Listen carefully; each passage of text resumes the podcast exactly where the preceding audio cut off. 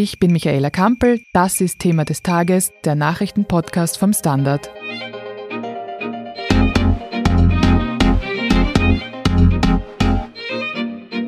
Muss jede Mutter stillen? Die Empfehlung der Weltgesundheitsorganisation geht derzeit in diese Richtung. Das bringt Mütter, die sich aus diversen Gründen für frühes Abstillen entschieden haben, unter Druck. Standardredakteurin Beate Hausbichler hatte Erfahrungsberichte von Müttern gesammelt, die sich früh gegen das Stillen entschieden haben. Hallo Beate. Hallo. Du zuerst ein paar Fakten zum Thema Stillen. Wie lange stillen Frauen denn durchschnittlich? Naja, leider sind die Zahlen nicht ganz aktuell zu diesem Thema. Die stammen noch aus dem Jahr 2006. Das Gesundheitsministerium hat jetzt 2019 eine neue Studie zu Säuglingsernährung in Auftrag gegeben. Da gibt es allerdings erst Zahlen im November. 73 Prozent stillen generell, also starten mit dem Stillen. Nach sechs Monaten der Stillen nur noch 10 Prozent voll und zwischen 45 und 55 Prozent stillen begleiten zur Zusatznahrung. Also die Zahlen sind relativ hoch, vor allem wenn man es vergleicht mit den 70er Jahren.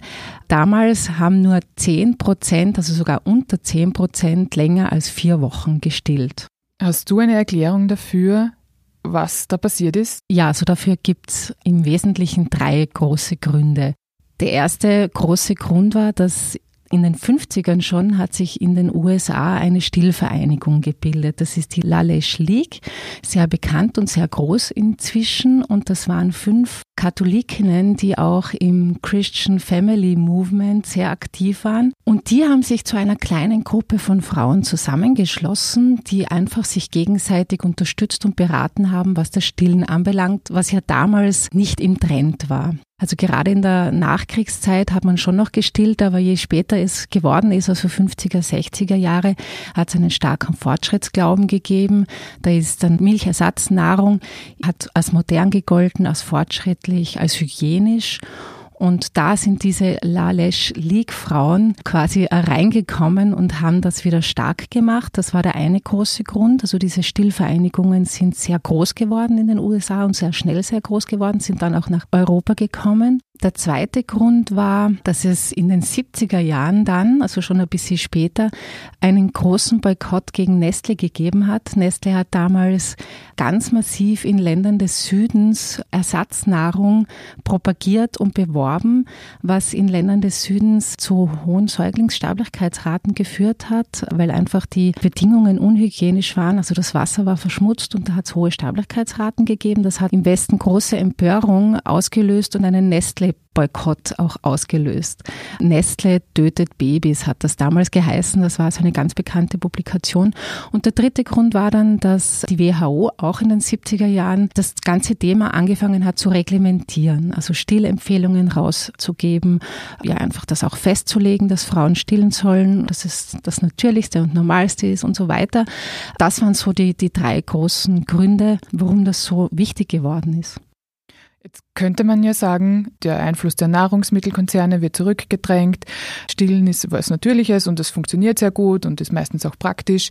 Das ist doch eine super Entwicklung, oder? Das Problematische ist daran, dass einfach viele Frauen mittlerweile das Gefühl haben, dass es keine Möglichkeit ist, sondern dass es eine Pflicht ist. Und das ist de facto, ich habe mit äh, einigen Frauen ja gesprochen für meine Geschichte, so ist, dass es halt nicht für jede Frau passt und nicht für jedes Baby auch passt, das Stillen.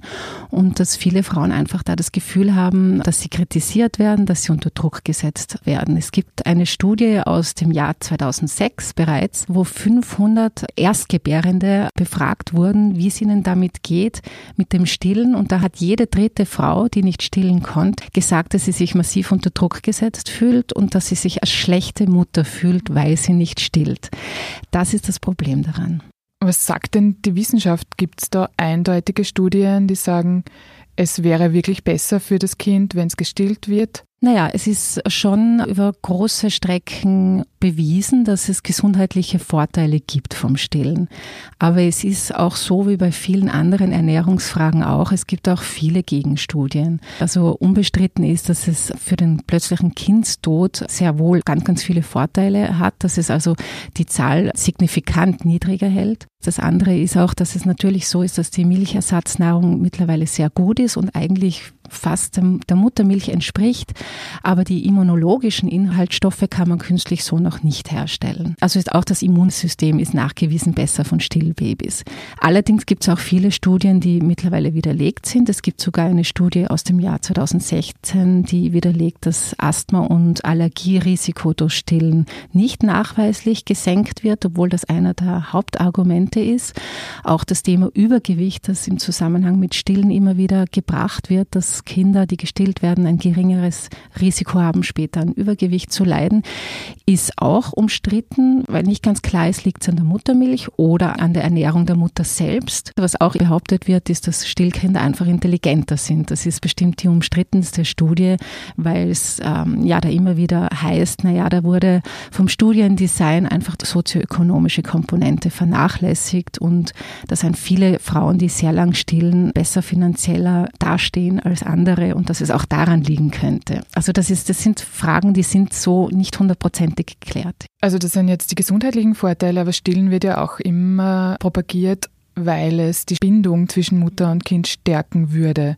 Gibt es da Studien, die sowas überhaupt untersuchen können? Nicht wirklich. Also das genau das Thema Bonding ist in den letzten Jahren auch sehr stark geworden. Die äh, Philosophin Elisabeth Barinder, die hat 2011 ein Buch geschrieben über Muttersein und Frausein und die hat eben gesagt, früher war das Hauptargument die Sterblichkeitsrate beim Stillen und jetzt geht es um die emotionale Gesundheit des Kindes. Und da sagt sie, das ist schon ein sehr starkes Druckmittel für Frauen, das so eben eigentlich nicht nachweisbar ist, dass Kinder, die gestillt worden wären, die psychisch bessere Gesundheit haben. So Hautkontakt kann man auch ohne Stillen viel und oft und lange herstellen. Also das, das liegt jetzt nicht unweigerlich am Stillen. Dann gibt es ja auch ein Werbe- und Rabattverbot für Säuglingsnahrung. Das habe ich nicht gewusst, dass es das gibt. Warum gibt es das? Das wissen sehr viele nicht. Es darf nicht geworben werden und auch nicht äh, preisgünstig angeboten werden. Das wissen eben viele Frauen und auch Väter erst dann, wenn sie selber in der Situation sind. Das ist auch so etwas, wo äh, viele Fragen offen sind. Also ich habe auch beim Gesundheitsministerium nachgefragt, wo einfach auf diese EU-Richtlinie hingewiesen wurde und auch auf das Argument, dass Stillen einfach die beste Variante ist. Und das ist unhinterfragt. Aber genau eine Antwort habe ich nicht bekommen, warum es dieses Rabatt- und Werbeverbot gibt gibt, noch immer gibt, ich denke, es hat noch immer mit dieser Geschichte aus den 70er Jahren zu tun, mit der kritischen Einstellung der Industrie, wie sie sich da in dieses Thema Säuglingsernährung einmischt und einbringt. De facto ist es aber jetzt so, dass sich viele Frauen da einfach ein bisschen entmündigt fühlen und auch wenn man eine Säuglingsnahrungspackung aufmacht, steht da ja immer stillen ist das Beste für ihr Kind. Das stört inzwischen sehr viele und sie sagen, naja, ich habe mich gut informiert, ich weiß, was ich tue, ich brauche da nicht unbedingt immer immer den äh, moralischen Zeigefinger. Und das ist auch der Punkt von vielen Feministinnen. Das Natürliche, das war gerade für Frauen ein großes Problem, wenn es um ihre Rolle in der Gesellschaft geht. Warum? Weil die Natur quasi einen Status quo festschreibt? Naja, wenn für Frauen die Natur eine unhinterfragte Bezugsgröße wäre, dann wird es Schwierigkeiten geben beim Recht auf Abtreibung. Dann wird es Schwierigkeiten geben bei der Säuglingspflege. Dieses Argument, dass die Mutter die erste und wichtigste Person ist für Kinder, das, das kennen wir ja alle. Und es gibt auch Stimmen, die sagen, genau dieser starke Stilldruck geht in diese Richtung, einfach Frauen auf ihre Rolle wieder äh, zurückzubinden, wo sie waren. Das Blöde ist nur, dass halt von Frauen mittlerweile nicht mehr nur erwartet wird, ewig und noch eine Zeit zu stillen, und sondern dass sie auch arbeiten müssen. Also irgendwie geht sich das alles nicht aus. Ist genau diese Sache vielleicht auch der Grund, warum das und ein Blick in alle Online-Foren reicht, warum dieses Stillthema so heiß umstritten ist? Ich würde schon sagen, das ist eigentlich der Hauptgrund, weil es geht da um ein großes politisches Thema. Es geht um nichts Geringeres äh, wie Gleichberechtigung. Es geht um, wie sind die verschiedenen Ansprüche, die es gibt an junge Eltern, die es gibt auf dem Arbeitsmarkt, wie ist das alles unter einen Hut zu bringen. Und ja, das ist einer der Gründe, warum das so wahnsinnig emotional diskutiert wird oder warum es so viele moralische Empfehlungen gibt, die jetzt eigentlich so nicht hieb- und stichfest sind. Warum sagt zum Beispiel niemand einer werdenden Mutter, ja, Stillen hat diese und jene Vorteile, aber sie müssen sich bewusst sein, es ist ein großer Kraftaufwand und es ist ein großer Zeitaufwand. Das registriert niemand, aber de facto ist es ein großer Kraftaufwand. Und das kann man ja sagen. Und dann hat ja jede Frau so viel Wissen und so viel Einschätzung auch ihrer eigenen Kräfte, dass sie das selber entscheiden könnte.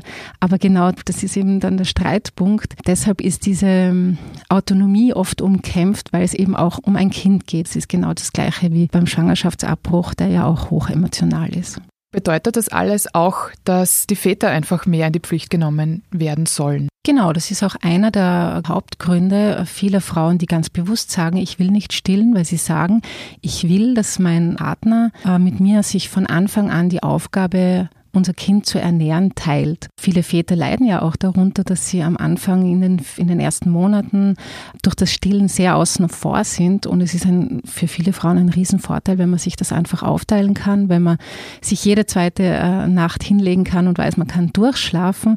Also das habe ich jetzt mit den Gesprächen mit Frauen immer wieder gehört, dass das ganz ein bewusster Wunsch ist, hier den Vätern eine größere Rolle zu geben. Und weil wir vorher über das Thema Bonding gesprochen haben, das ist ja auch für Väter wirklich eine schöne Möglichkeit, wenn sie das Fläschchen geben können, dass sie schnell und auf eine so einfache und unkomplizierte Weise da einen, einen ganz engen Bezug und eine enge Bindung zu den Babys aufnehmen können. Vielen Dank, Beate, für diese in die Tiefe gehende Einschätzung rund ums Stillen. Gerne. Wir sind gleich zurück.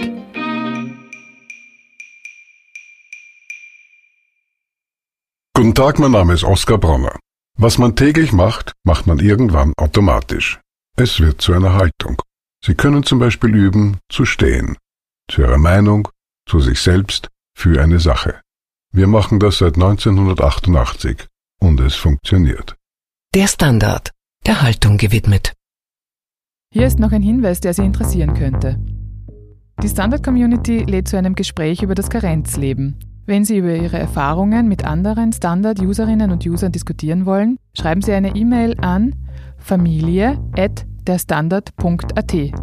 Das Standard Community Gespräch findet am 16. Oktober um 9 Uhr in der Redaktion des Standard statt. Sie können Ihr Kind auch gern mitnehmen. Und das Ergebnis wird dann auf der Standard.at veröffentlicht. Das waren die Themen für heute. Ich bin Michaela Kampel vom Standard. Baba und bis zum nächsten Mal.